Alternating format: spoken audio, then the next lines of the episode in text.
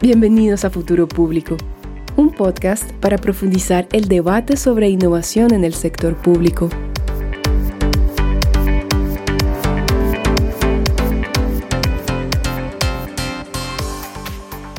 El rápido desarrollo tecnológico actual ofrece grandes oportunidades para transformar la manera en que el sector público interactúa con los ciudadanos y hace delivery de servicios públicos.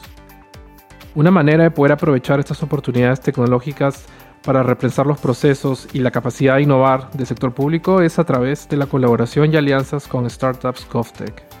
Bienvenidos a un nuevo episodio de Futuro Público y al séptimo episodio de la serie GovTech Latinoamérica. Yo soy Alberto Urs. Y yo soy José Díaz. ¿Cómo están? Como parte de la serie, hoy vamos a presentar el quinto caso de startup y tenemos a CityBeats, una startup surgida en España, y a Iván Caballero, CEO y founder, para contarnos su journey y experiencias visibilizando y escalando las voces ciudadanas para la toma de decisiones de política pública. No se olviden de que nos pueden contactar en nuestra web eh, futuropublico.org o también vía LinkedIn como Futuro Público. Y asimismo todos nuestros episodios también los encuentran colgados en Spotify o YouTube, así como en demás plataformas digitales. Y sin más preámbulo, le damos la bienvenida a Iván. ¿Qué tal Iván? ¿Cómo estás? Gracias por estar con nosotros en Futuro Público. Hola José, encantado. Eh, Estoy muy bien y encantado de, estar aquí participando con vosotros en esta charla. Buenísimo. Y bueno, saltando ya directamente al, episodio, eh, capaz si nos puedes empezar contando un poco sobre ti eh, y sobre el rol eh, en, el startup. Claro que sí. Mira, y de hecho, si os parece, voy a empezar dándoos como tres pequeños insights y a partir de ahí me presento. pues mirad, estamos en CityBeach, estamos descubriendo que eh, durante, en el 2022, en Brasil, el volumen de conversaciones alrededor de la seguridad alimentaria creció casi en un 200%. En Venezuela, las conversaciones de los ciudadanos, eh, más de un 20% de las conversaciones de ciudadanas piden la intervención del gobierno para garantizar eh, la protección de los derechos humanos de los inmigrantes. O en Panamá, la percepción de inflación solo en la primera mitad de, en la segunda mitad del año creció en más de un 70%. Todo esto son situaciones eh, que están afectando eh, no solo en la región, en América Latina, eh, sino en todo el planeta. Y yo como ciudadano no, no, estoy, no estoy muy satisfecho en que todas estas voces de ciudadanas no se tengan en cuenta o se escuchen tarde y esto sumado a, una llamada que tuve eh, hace 10 años como padre, eh, en el que recogí el testigo de, abordar todas estas problemáticas con cierta responsabilidad para dejar un mundo mejor a mi, a mi primera hija, pues eh, enseguida me, me, dieron una llamada a la acción ¿no? para emprender en ese sentido. Y esto es lo que estoy haciendo a fecha de hoy. Eh, he montado CityBeats, que es mi quinta startup. Eh, en CityBeats estamos en una misión para eh, enchufar las voces ciudadanas en los procesos de decisión y de esta manera poder mejorar la calidad de vida de todas las personas del planeta. Y aparte de eso, pues os diría que mi marco, mi marco de creencia es bastante budista. no solo soy emprendedor, también soy profesor de yoga o profesor de meditación. Y, nada, y como CEO y fundador, pues estoy intentando desarrollar todo este trabajo de la manera más consciente posible.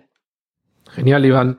Ahí ya nos has dicho un par de puntos eh, sobre lo que hace CityBeats. De repente nos podrías eh, profundizar un poco en cuanto al, al no tanto al sector, pero quizás al problema público, que, usted, que creo que ya lo has contado un poco, y quizás escribirnos un poco sobre la solución que han planteado desde, desde CityBeats.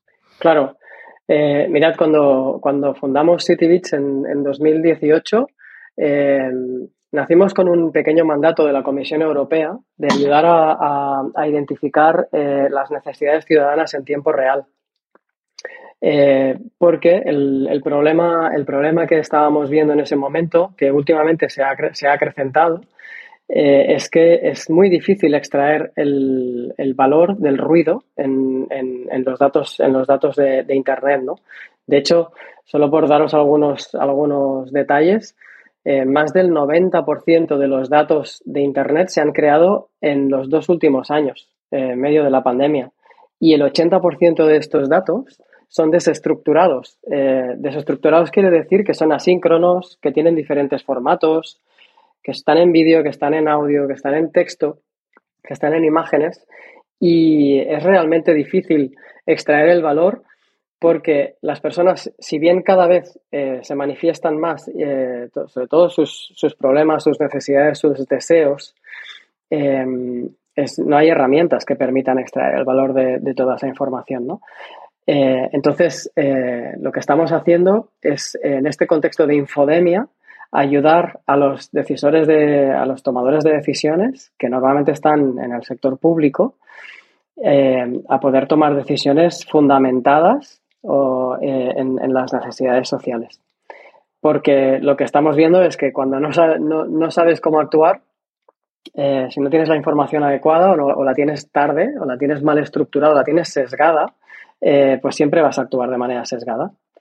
Entonces, al final, nuestra propuesta de valor, bajándola mucho a tierra, es ayudamos a los, a los tomadores de decisión, incluso a los investigadores de mercado, a anticipar Em, las problemáticas sociales gracias a proveerles de información de las personas, eh, de sus opiniones, de sus intereses, de sus preocupaciones en tiempo real. Muchas gracias, Iván. Acá, bueno, ya has empezado también a, darnos algunas luces sobre, sobre la estrategia, ¿no? Eh, pero mencionaste 2018 y eso es, y eso es un momento pre-pandemia. Em, esta eh, si nos puedes contar un poco sobre la estrategia del 2018 y si es que esta estrategia también se mantiene, digamos, ahora en el tiempo cinco años después, y hablamos ya de un poco la estrategia post pandemia, y, un poco si puedes también reflexionar sobre los retos que tuviste eh, desde, desde, el inicio como para generar, esta confianza en el sector público, de que, de que eh, interioricen un poco la eh, la, misión, los valores y la, y estrategia de, de, CityBit? esta es una muy buena pregunta. Y sí, yo diría que la estrategia no ha cambiado mucho pre-pandemia, post-pandemia. Em, la verdad es que, de hecho, la, pandemia lo que ha hecho ha sido acelerar eh, la demanda de, tecnologías como la nuestra. Pero, pero bueno, una de las cosas que hemos estado viendo en, esta industria hemos ido trabajando con ayuntamientos, con alcaldías, con gobiernos nacionales. Últimamente con quien más estamos trabajando es con organizaciones multilaterales como la OMS, el, el BID, la CAF, em, eh, como, como PAJO, ¿no? Con quien estamos lanzando un observatorio de salud mental en toda, la, en toda América Latina. Y, lo que hemos ido viendo es que hay diferentes prioridades y diferentes niveles de necesidad. Entonces, poquito a poquito, em, al final, como estamos trabajando con datos, poquito a poquito nos hemos ido eh, yendo a trabajar con organizaciones muy grandes, eh, con presupuestos muy orientados al desarrollo de estrategias basadas en datos, porque lo que sí que vemos es que hay una serie de inercias o, de tecnologías como muy establecidas para la toma de decisiones, eh, como pueden ser las encuestas, ¿no? O como los monitores de redes sociales, que de alguna manera venimos a, venimos a desplazar al final, eh, un, monitor de redes sociales lo que te está dando es información muy sesgada. Un, monitor, eh, solo por poner otro ejemplo, ¿no? otro dato, el 70% de los datos eh, públicos que, se, que, se, que, se, que hay en Internet en América Latina los escriben hombres. Si tú tomas, si tú tomas una decisión con esos datos, estás totalmente sesgando esa decisión en base a género. Eh, otro detalle es las encuestas, ¿no? Una encuesta eh, que, puede, que puede ser muy útil una vez al año, eh, pues no te permite identificar cómo se modifican las narrativas sociales en tiempo real, ¿no? Es como ver una foto o un vídeo. Claro, la foto puede estar muy bien y puede ser en alta definición, pero para tener un contexto profundo necesitas ver el vídeo, ¿no? aunque sea en menos definición. Entonces, para esto, esta es la, estrategia que estamos usando, ha sido de menos a más, de, tener, de tener muchos proyectos eh, pues relacionados con género, eh, con, identificación de, con identificación de violencia de género en la región, identificación de, de cuáles son los, los, procesos, las necesidades eh, de procesos migratorios. Em, tenemos un proyecto gigantesco en todo el planeta junto a la OMS para identificar narrativas de desinformación relacionadas con salud, que esto de alguna manera nos lo aceleró la pandemia. Ahora estamos ya con, identificando narrativas de, problemáticas mentales con PAJO como evolución de ese proyecto. Entonces, lo que sí que estamos viendo es que la pandemia lo que ha acelerado es una cierta urgencia en, el sector público para adoptar eh, nuevas tecnologías, para digitalizarse y para tomar decisiones en base a datos. Y ahí es donde nosotros podemos estar jugando un papel relevante porque se están formando equipos eh, de datos en todas estas organizaciones y ahí es donde nosotros podemos aportar valor. Genial, Iván. Gracias, gracias por esos insights. Eh, ahorita, no sé, me gustaría enfocar un poco la siguiente pregunta en cuanto al tema de la contratación pública. Tú has estado hablando de que han, han colaborado con organizaciones públicas como municipalidades, ministerios, hasta organismos internacionales. Y bueno, de lo que uno suele leer en el tema GovTech es que eh, entrar en esquemas de contratación pública, los ciclos de compra en, las este, entidades públicas son muy largos o no son muy atractivos para cierto tipo de empresas o inversionistas. Entonces ahí de repente nos interesaría saber cuál ha sido su experiencia dentro de este tema de la compra pública, la contratación pública, ustedes como startup tratando de, de vender servicios o tecnología al sector público, ¿no? Sí, esto es otra muy buena pregunta porque cuando vas a hablar sobre todo con inversores, eh, esto es el, siempre te cae encima de la mesa, ¿no? Es, el proceso de el proceso de contratación, cómo lo estáis gestionando y siempre es un reto. En nuestro caso, eh, hemos ido también en este proceso de ir trabajando con diferentes eh, entidades del sector privado, del sector público, perdón, hemos ido encontrando diferentes fórmulas. Empezamos trabajando con, con, proyectos muy pequeñitos y adaptando nuestro producto a eso, ¿no? Adaptando, creando monitores que te permitieran navegar en un formato muy de, software as a, service, ¿no? De, software sobre bajo demanda, de SaaS, eh, con un modelo de suscripción que, y que pudieran entrar por un contrato menor, que en general son unos 50.000 dólares, 50.000 euros, y, y ese y que y, darle a la persona de, pues de esa alcaldía o de ese gobierno nacional la posibilidad de acceder en billones de, voces ciudadanas y a partir de ahí estructurarse un informe eh, sobre cuáles eran las necesidades, por ejemplo, alrededor de salud o alrededor de, o alrededor de educación en una región concreta.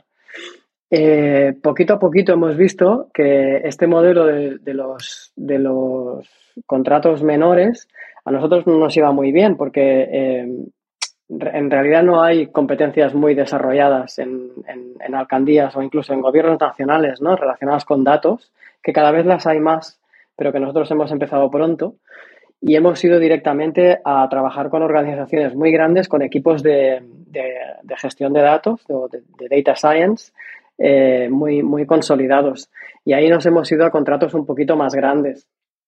Eh, normalmente la manera en la que nosotros nos ha funcionado es en crear contratos marco, eh, lo, llamamos long-term term agreements, LTAs, eh, que son los contratos en los cuales tú te posicionas como un proveedor eh, cualificado en tu ámbito, ¿no? Y a partir de ahí puedes tener contrataciones con, de forma directa. Y eso es lo que, lo que nos ha ido mejor a nosotros hasta, hasta la fecha de hoy. Por otro lado, también tengo que deciros que nosotros estamos en el, en el ámbito de la inteligencia artificial, que es un ámbito que asusta, eh, da mucho miedo, ¿no? Eh, hay mucha controversia. Eh, si bien el ChatGPT, ChatGPT nos está ayudando porque lo está haciendo como todo más amigable, hay mucha controversia, ¿no? Con, pues en, en, si hay decisiones que se tienen que automatizar, si hay decisiones que no se tienen que automatizar, cómo se procesan los datos. Entonces, para nosotros, una de las prioridades que ha facilitado todo este proceso de procurement y de posicionamiento de la compañía es el adoptar procedimientos éticos. Eh, y por poner un ejemplo, eh, nosotros hemos sido la primera startup eh, autoevaluada en el proceso de, de que promovido por el BIT, y hemos estado participando muy activamente en, el desarrollo de, este movimiento en, toda la región. Y otro de los ejemplos es eh, en Europa el marco regulatorio se llama EU AI Act, eh, pues que es, es, muy difícil de cumplir. Pues os diríamos, eh, lanzamos un algoritmo hace unas semanas que, que el equipo de EU AI Act eh, vino a, la presentación del algoritmo pues, diciéndonos que éramos la primera startup de Europa que lo cumple. Entonces, de alguna manera, todos estos, em, todas estas iniciativas relacionadas con la ética nos ayuda a posicionarnos de una forma amigable y facilita todo el procurement. Eh, sé que es un poco abstracto, pero, pero al final es un poco cómo construir cuál es el ADN que, que, monta tu compañía, ¿no? Eh, que te permite eh, tener un posicionamiento, concreto que, facilite todos los procesos administrativos. No obstante, también os tengo que decir, si tardamos 100 días en cerrar un contrato, tardamos 40 en recibir el sí y 60 son de proceso administrativo. Eso no nos lo quita nadie. Bueno, Iván, acá has hablado sobre estas múltiples rutas de financiamiento y, bueno, nos has contado un poco este journey como de, pasar de, contratos pequeños por debajo del, de este umbral, ¿no? Eh, de licitación hacia, contratos mucho más eh, grandes. Pero han habido otros, otros actores, digamos, que, han ayudado en esta, en, este, en esta ruta de financiamiento. Esa es, esa es una primera pregunta, pero la segunda parte eh, es sobre cuáles son estas perspectivas para CityBit en temas de financiamiento. Estás explorando eh, nuevos mecanismos, eh, capas públicos, privados. ¿Cómo ves tú que, puede ir evolucionando esto? Sí, y esta es una muy buena pregunta porque también es, en GovTech a veces nos sentimos un poco, un poco huérfanos, ¿no? no, tenemos muy claro qué, camino seguir. Y yo lo que os puedo hablar siempre va a ser desde mi experiencia, que no, que no quiere decir que esté bien, quiere decir que es lo que nosotros hemos hecho eh, y nos ha funcionado. Por un lado, nosotros hemos empezado con Angels, eh, como, que es como la ruta tradicional. ¿no? Eh, en nuestro caso, recibimos mucho apoyo de IS, Business Angels Network, que es una escuela de negocios muy prestigiosa española. Y, ahí conseguimos medio millón de euros de financiación privada. Y posteriormente hicimos una, una rondita semilla de aproximadamente un millón y medio, donde ya entraron algunos, algunos fondos, la mayoría son corporates, está Telefónica Guaira, está Fundación está Bankinter, está NTT Data, eh, sus fondos de inversión. Y, y luego hicimos una, una ronda late eh, donde entraron, eh, y aquí eh, lo voy a enlazar con las anteriores respuestas. Aquí nos ha entrado el BIT y la CAF, eh, que son los dos bancos de desarrollo de América Latina, eh, ambos con, una, con, una, con una demanda implícita de, por un lado, desarrollar nuestro negocio en la región, de otro adaptarla, adaptarnos a las necesidades de la región y, y de alguna manera también, dado que sus procesos de evaluación son tan exhaustivos y son tan complejos, no es como una due diligence de un venture capital tradicional, eh, porque ya no tienes que, seguir unas lógicas solo de negocio, sino también unas lógicas también de mercado y de propuesta de valor y de impacto. Eh, para nosotros ha sido una validación y ha sido también una manera de eh, posicionar, posicionar la compañía como, como una compañía ética y como, una compañía que podía aportar valor dentro del sector público. Y, y ahí yo animo a todas las startups a, a, trabajar con, tanto con la CAF como con el BIT porque la, siempre ha sido para nosotros una, una suerte, eh, siempre hemos sentido que es, que es una suerte tenerlos, eh, tenerlos eh, dentro de la compañía. Luego, sí que es verdad que en etapas tempranas todas estas formas de financiación funcionan bien. En el momento que empiezas a, necesitar consolidar la compañía y, comenzar a escalar, em, aquí nosotros trabajamos con dos frentes. Uno es Venture Capital tradicional, eh, que ahora estamos en, ronda, estamos haciendo una, late seed o pre-A o A, depende en qué región, eh, se llama de una manera diferente. Y lo que nos gustaría es encontrar un venture capital americano, eh, porque la mayoría de nuestros clientes están entre Washington y, Nueva York, ¿no? Y luego también estamos trabajando mucho con, eh, con grants. Eh, la comisión en Europa hay muchos grants, hay mucho dinero fluyendo hacia iniciativas de investigación donde la inteligencia artificial puede jugar un papel importante en la sociedad. Y, los grants, la verdad es que pues, eh, están, están a la orden del día. Ahora mismo creo que estamos participando en cuatro. Eh, y son fuentes de financiación súper interesantes, porque es dinero no, no desembolsable eh, y que a veces va con préstamos, ¿no? Y que además te valida, porque los procesos de diligence también son importantes, ¿no? Entonces, sí que creo que es interesante con mucho cuidado de que no te despiste de, tu, de cuál es tu roadmap. Eh, el, tema de los grants. Entonces, bueno, por, recapitular, eh, tenemos los bancos de desarrollo que nos, que nos empujan un poco en la misión, tenemos los grants que nos empujan en, el desarrollo de producto y en el go-to-market, tenemos los venture capitals que nos ayudan en la escalabilidad y los angels que tal vez te ayudan en, etapas más tempranas. Ahí justo mencionaste esto del venture capital y, y el tema este del escalamiento. O sea, me gustaría saber cómo ustedes desde CityBits eh, ven el tema del escalamiento. Has hablado de que tienen la mayoría de sus clientes entre eh, Washington y Nueva York. No sé cómo CityBits, no sé, pueden, pueden empezar a operar rápidamente de un país a otro. ¿Cómo, cómo ven ese tema ustedes? Sí, y esto es otro, otro de los de los de los factores de nuestro ADN.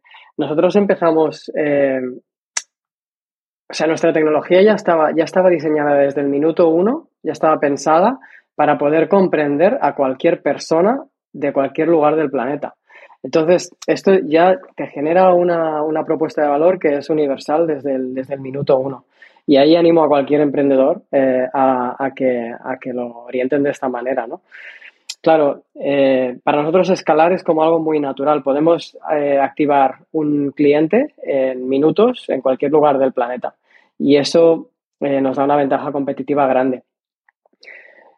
¿Por qué? Porque podemos procesar cualquier tipo de datos, cualquier idioma, en tiempo real, estamos conectados a más de un millón de fuentes de datos de todo el planeta y podemos lanzar incluso encuestas de alta frecuencia en el medio del Amazonas o en Yemen eh, o en Pakistán en una, zona, en una zona de conflicto. Y todo esto nos configura una propuesta de valor que se activa instantáneamente. Dicho esto, eh, sí que es verdad que cuando eres pequeñito eh, tienes que escoger muy bien cuáles son tus batallas, ¿no? Y en nuestro caso, escalar eh, pasa por generar, vamos a decir, assets, generar propuestas de valor de, dentro de nuestra, de nuestra actividad diaria. ¿Esto qué quiere decir? Pues mirad, en los llevamos cuatro años en el mercado y hemos acumulado más de cuatro billones de, data points, de, vamos a decir, de, comentarios o de, o de testimonios ciudadanos dentro de una plataforma, ¿no? Entonces, lo que sí que, lo que intentamos es que todos estos billones de voces eh, sean accesibles desde diferentes fuentes, desde diferentes formas. Puede ser vía API, vía API, eh, un conector para que estos datos fluyan hacia el monitor de un gobierno. Eh, puede ser que un, usuario entre dentro de nuestra plataforma y se, suscriba a un monitor de riesgo social para poder identificar la, previsión de, de riot, de, de personas saliendo a la calle eh, o del social unrest, eh, del, pues esto, del, me salen las palabras en inglés, disculpadme, pero el, ¿cuál es la, vamos a decir, la, el, bueno, cómo de, cómo de enfadados o cómo de agitados está la ciudadanía en base a, diferentes tópicos, ¿no? Eh, o incluso tenemos una funcionalidad que hemos desarrollado con Harvard, que es única en el planeta, que lo llamamos Social Indicators, Social Indexes, eh, donde podemos desarrollar indicadores de conceptos abstractos, como por ejemplo la percepción de inflación. Eh, entonces, ¿qué pasa? Que es que las personas, los ciudadanos del planeta, no se comportan en base a los números duros, a la inflación real, se comportan a cómo, cómo la perciben en su día a día. Entonces, tienes personas abandonando sus puestos de trabajo como transportistas porque tienen la creencia de que los, eh, el precio de la gasolina va a subir. Eh, y tienes un problema en el supply chain y no sabes ni por qué es. Entonces, desde CityBits te suscribes, te entras en la plataforma y lo puedes ver. Y esto nos da una escalabilidad muy alta y muy rápida. Y, eh, por último, para acabar de cerrar todo esto, para nosotros eh, América Latina y el Caribe son, es la región preferida por los inversores que tenemos y porque ah, es el lugar donde vemos que hay más eh, inestabilidad social. Entonces, una herramienta como la nuestra que, te permite anticipar esta inestabilidad social es donde tiene más sentido.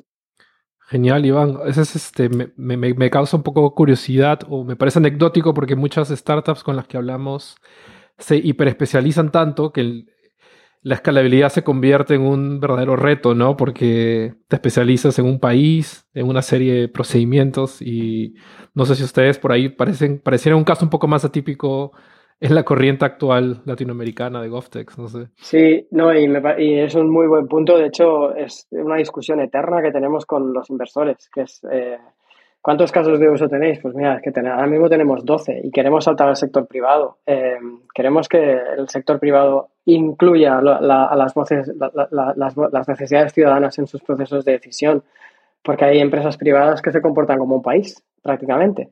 Entonces, eh, sí, eh, es, es, un, es, una discusión que tenemos todo el rato. Si hiperespecializarnos en un caso de uso, en una industria o en una región, donde nos estamos hiper, especializando es en, eh, y donde nos gustaría convertirnos en un estándar mundial es en el, procesamiento, en el procesamiento ético de la voz ciudadana. Eh, esa sería como nuestra área de especialización, que normalmente es en texto. Entonces es como, es como un área muy concreta que te permite tener diferentes eh, salidas o diferentes propuestas de valor. Para mantenernos un ratito en la parte del escalamiento que me parece súper interesante, todo, lo, todo lo que estás mencionando, ¿Cómo se relaciona el, escalamiento a la respuesta de los gobiernos? Porque, bueno, hablamos de voces, hablamos de proveer información este, en tiempo real prácticamente a, eh, los gobiernos, pero ¿qué sucede eh, eh, cuando ésta llega a los gobiernos y tienen que tomar decisiones que, que, eventualmente, mientras más rápido las tomen para ustedes va a ser más favorable, ¿no? O va a ser mejor digamos, va a incrementar estas necesidades. ¿Cómo, cómo ves esto? Sí, pues mirad, la verdad es que a fecha de hoy no trabajamos con muchos gobiernos nacionales, eh, precisamente por, porque a veces es difícil el que esta información no se use de manera partidista o, bajo una agenda. no obstante, estamos abiertos a evaluar los casos de uso, pero Dicho esto, sí que trabajamos mucho más con organizaciones multilaterales, los, eh, Development Financial Institutions y las eh, Development Agencies canalizan alrededor de 500 billones en el mundo, eh, tanto en préstamos como en inversión directa, ¿no? en, préstamos para gobiernos, préstamos para bancos, infraestructuras, y de alguna manera la canalización de este dinero afecta políticas o, de alguna manera recomienda ciertas políticas a nivel local. Y hemos pensado que ahí es donde podemos hacer un cambio grande y medir el impacto a nivel local, sin tener que estar eh, supeditados a, una a la decisión de una persona o de un, o de un comité que, tiene, que a veces eh, pues está sesgado por sus propias inercias, por sus propias creencias, eh, por, por, por, por, lo que sea. Entonces, nosotros nos hemos intentado colocar ahí, es cómo podemos ayudar a estas organizaciones tan grandes que están canalizando tanto dinero eh, en inversión directa y en, inversión orientada a generación de nuevas políticas para que eh, este, este, la voz ciudadana esté embebida, esté enchufada directamente. Eh, y lo que sí que hacemos luego es monitorizar a nivel local qué está pasando y cómo se van moviendo o cómo van cambiando las narrativas, ¿no? Eh, no sé, y os pongo, os pongo un ejemplo eh, de, por qué es, es, una pregunta como muy complicada y como muy multifaceta. Mirad, eh, en medio de la pandemia detectamos, detectamos indicios de hambruna en varios barrios de Colombia. y esto es City Beach, detectamos varios, varias alertas en, el monitor que, que se llama Civiclytics, que está desarrollado por el BIT. Eh, ¿Qué pasa? Que a partir de ahí el BIT comienza a tomar acción y comienza a, empujar eh, diferentes iniciativas a nivel local. Esto automáticamente, 30 días después de que nosotros lo detectamos, aparece en Breaking News en el New York Times. Los problemas de hambruna en Colombia, 30 días después, que es brutal. a partir de ahí, lo que tienes es que los medios sociales empiezan a amplificar ese ruido, empiezan a generar una bola y un problema que ya hacía tiempo que existía, pero ahí se genera debate, se generan opiniones políticas, se genera mucho ruido alrededor de esta noticia. Y 40 días después de que el New York Times em, eh, lo, publique en Breaking News, pues empiezan a haber, em, vamos a decir, declaraciones de los gobiernos y, se empieza a decir eh, qué se está haciendo. Han pasado 80 días desde que, desde que lo hemos detectado, desde que habían estas señales tempranas dentro de nuestra plataforma. Claro, ¿qué, le, puedes decir al gobierno de si ha reaccionado tarde o mal? Esto, claro, esto ha costado vidas, ha costado billones probablemente, eh, eh, ha costado, tiene un coste para la sociedad, ¿no?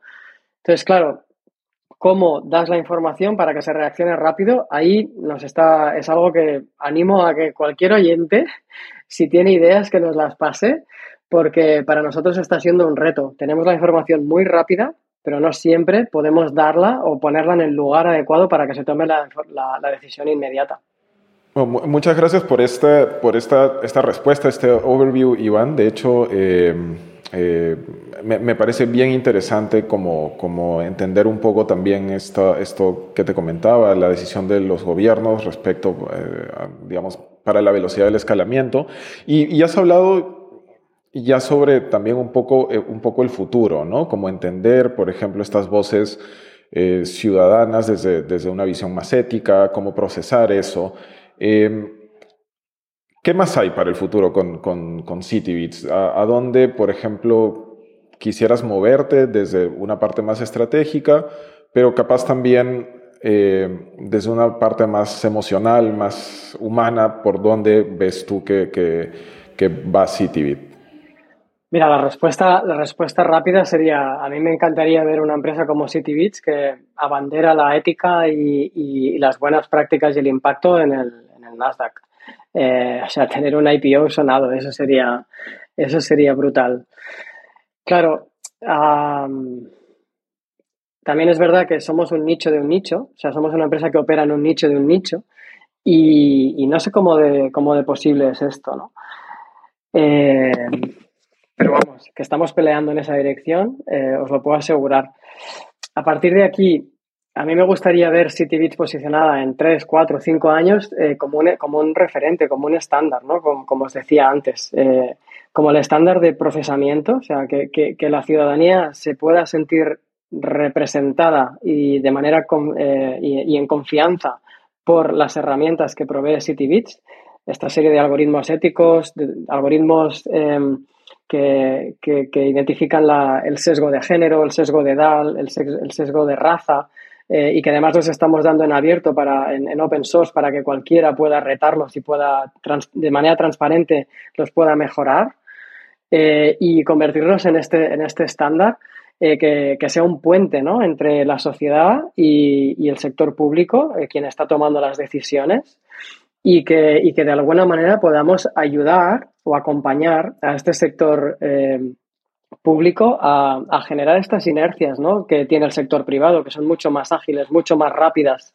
que, que, se reaccione eh, incluso de manera anticipada a las necesidades ciudadanas, porque ya estamos viendo, o sea, eh, cuando, cuando una sociedad eh, manifiesta falta de dignidad en, en ciertos ámbitos, ya lo estás viendo y a partir de ahí puedes tomar una, una acción rápida para, para, para, para resolver esa, esa, problemática que se puede convertir en una, problemática sistémica, ¿no? Entonces, para nosotros, eh, ese, sería, ese sería el reto, el, convertirnos en un puente fiable y para aportar la, rapidez del sector privado a la fuerza del sector público. Y, y, de alguna manera poder convertirnos en una inspiración para cualquier startup, cualquier emprendedor que, que realmente quiera ayudar en, en este ámbito. Eh, mil gracias, Iván, por, compartirnos sus, siguientes pasos. De repente llamo de cierre, eh, si quieres un poco dejar algo, inspirador a, los oyentes, este, No sé si tienes algunas reflexiones finales o unos llamados a la acción o consejos en general para, para el ecosistema, para emprendedores o quizás hasta para el mismo sector público. Pues eh, es, es, un, es, un, buen punto. Mira, yo eh, lo que yo he montado varias, varias empresas, esta es la quinta, eh, y algunas no tenían un propósito detrás. Para mí, y esta es, tal vez es una reflexión para los emprendedores, el, el, el camino del emprendedor es un camino de resiliencia. Eh, el camino del emprendedor GovTech es doblemente resiliencia. En, por, por, los tiempos, por la paciencia que se tiene que tener, por, porque a veces tienes que, que salirte de tu zona de confort para poder adaptarte a, una realidad que, que, quieres ayudar a transformar.